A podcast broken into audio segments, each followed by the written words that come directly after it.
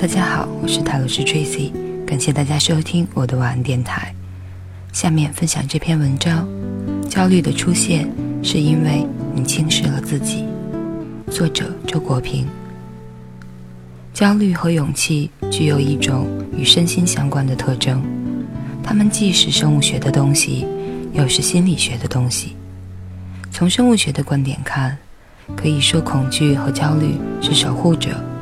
防范着非存在对生物产生的威胁，并且对这种威胁做出保护与抵抗的反应。我们必须把恐惧和焦虑看作一种被叫做“执勤”的自我肯定的表现。没有带预感的恐惧，没有强迫性的焦虑，任何有限的存在物都不可能生存。按照这个观点。勇气是这样一种状态，他欣然承担起由恐惧所预感到的否定性，以达到更充分的肯定性。生物学上的自我肯定，就是指对匮乏、辛劳、不安全、痛苦、可能遭受的毁灭等等的接受。没有这样的自我肯定，生命就不可能得到保护和发展。一个存在物的生命力越强，它就越能不顾由恐惧和焦虑发出的危险警告而肯定自身。不过，假如勇气无视这些警告，并贸然做出具有直接导致自我毁灭性质的行动，那它就要与他们的生物学功能相抵触了。这就是亚里士多德关于勇气的信条中所揭示的真理。这种勇气是介于怯懦和蛮勇之间的正当方式。生物学上的自我肯定需要在勇气与恐惧之间保持平衡。这种平衡可见于所有那些能够保存和发展其自身存在的生命体上。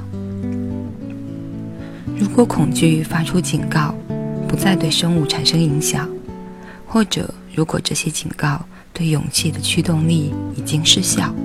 生命便消失了。上面提到的那种对于安全、完满与确信的追求，在生物学上是必须的。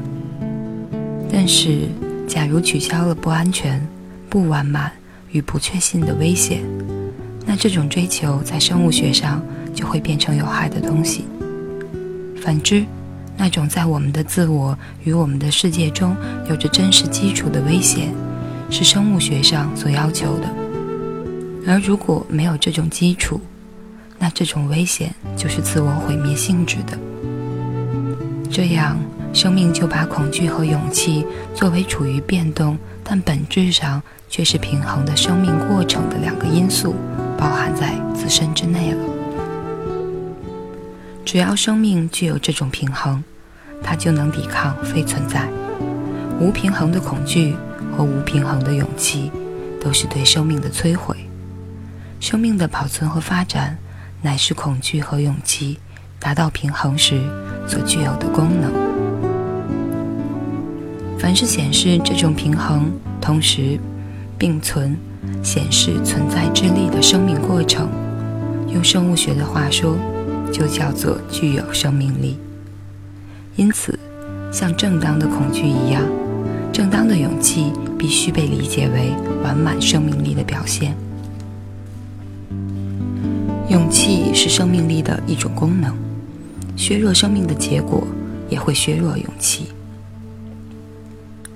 增强生命力就意味着增强存在的勇气。凡患有精神症的个人和凡有精神症表现的历史时期，都缺乏生命力。他们的生物学本质已经瓦解了，他们失去了完满的自我肯定所具有的力量，失去了存在的勇气。